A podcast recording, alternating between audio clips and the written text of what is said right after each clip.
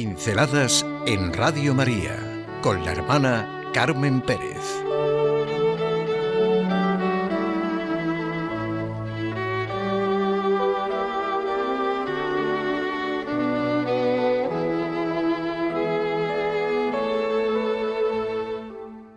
La soledad de una madre.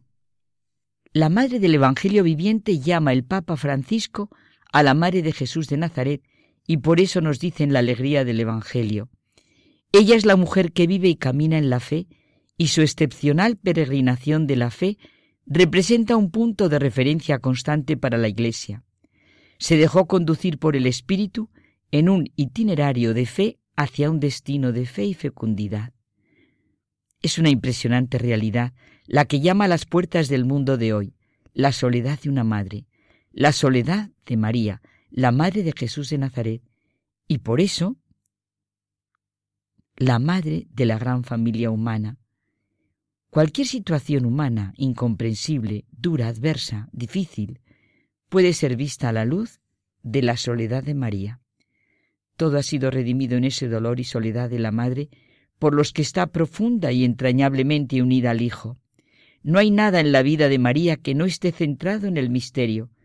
Para nuestras medidas, en el exceso de verdad y realidad que es Jesucristo. María, porque Dios lo quiso así, es la madre del Señor. ¿Quién puede ponerle límites al horizonte? ¿Quién puede inventar la creación y más aún la redención? María es la jovencita nazarena a la que Dios propuso algo grandioso y extraordinario, y ella lo aceptó con una sencilla grandeza en la que se ignoró completamente a sí mismo. Por eso la llamamos bienaventurada, y reconocemos la nobleza de su ser, su auténtica y aristocrática humanidad. Y por ese camino del grano de trigo que muere y da mucho fruto, estamos ante la soledad de María, la madre, que modela todo su destino en torno al Hijo. ¿Cuántas madres y padres, cuántas familias, cuántas jóvenes embarazadas, sencillamente todos los seres humanos en nuestra soledad, podemos sentir la presencia de Nuestra Señora en su soledad. Lo que reconocemos tan frecuentemente, todos los nombres los tiene ella. ¿Cómo no se va a llamar con ese sentimiento humano tan profundo y radical que es la soledad? Desde toda situación y en toda situación, la madre está con el hijo. La Virgen de la Soledad la piedad popular estalla en sentimientos y reconocimiento ante este hecho que siente tan próximo a lo que es la condición humana. Cofradías, procesiones, invocaciones, fiestas, ermitas, iglesias son expresión de esta vivencia ante el hecho de lo que realmente vivió María, su soledad. Todos podemos sentir esta presencia, esta compañía de María en su soledad.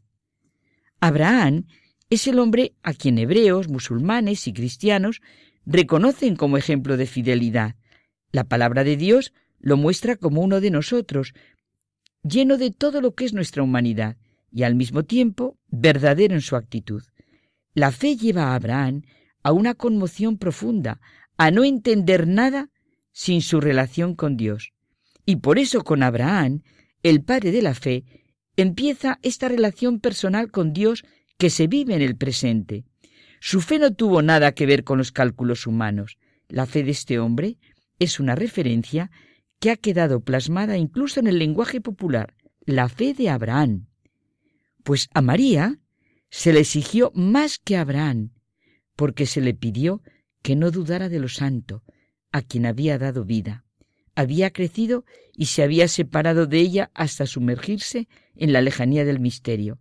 Se le pidió toda la fe, como se muestra en este momento duro de su soledad, ante la muerte de su hijo, de quien se le había dicho era el Salvador de los hombres y moría justiciado por los sacerdotes y escribas, por la ley. Se le pidió que no se desorientara por nada, ni por la gloria, ni por la cruz, ni por la vida, ni por la muerte. María cobijó al Señor en lo más profundo de su ser durante toda la vida, y aún en el momento de la muerte. Cuando Jesucristo está solo en lo alto de la cruz, le pide un nuevo sí, un nuevo hágase en mí según tu voluntad, que le sustituya a él, el hijo de sus entrañas, por el discípulo que está a su lado. En este momento de dolor y abandono, le pide la maternidad universal. No hubo aborto. María, la madre, sintió como su hijo los dos extremos, las dos extremas situaciones de la condición humana y que todo hombre experimenta en su vida. Padre, si es posible, pase de mí este cáliz. Y el angustioso abandono. Dios mío, Dios mío, ¿por qué me has abandonado? María en su soledad no dice ni una sola palabra. Ya había formulado y dicho las palabras que habían de servirnos de referencia a todos los hijos. ¿Cómo puede ser esto? Hágase en mí según tu palabra. Proclama mi alma la grandeza del Señor. Hijo, ¿por qué nos has tratado así? Tu padre y yo te buscábamos angustiados. Haced lo que Él os diga. María en su soledad nos exhorta, llama, conmueve, nos muestra una impresionante realidad que llama a las puertas del mundo de hoy. No es una doctrina, no son normas morales, sencillamente es una mujer que muestra totalmente en su condición el camino de salvación y nos hace experiencia, vivencia tangible, lo que es la fe en Jesucristo y graba en nuestras conciencias lo que es el reino de Dios. Siempre se ve en María, sea en el momento de la encarnación, como ahora en su tremenda soledad, el cumplimiento de su vocación a la maternidad del Hijo de Dios, que culmina en su maternidad de la Iglesia Universal. Entregó toda su energía al cumplimiento de su misión.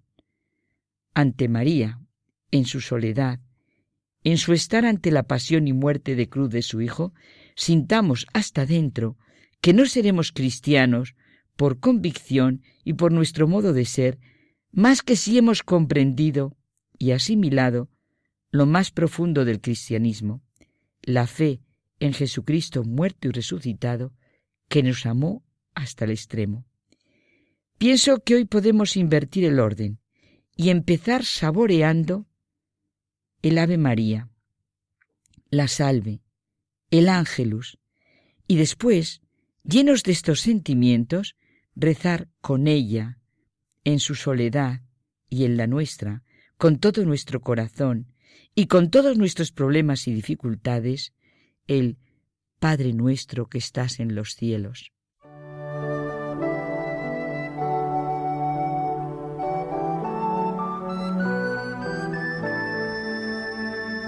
Pinceladas en Radio María con la hermana Carmen Pérez.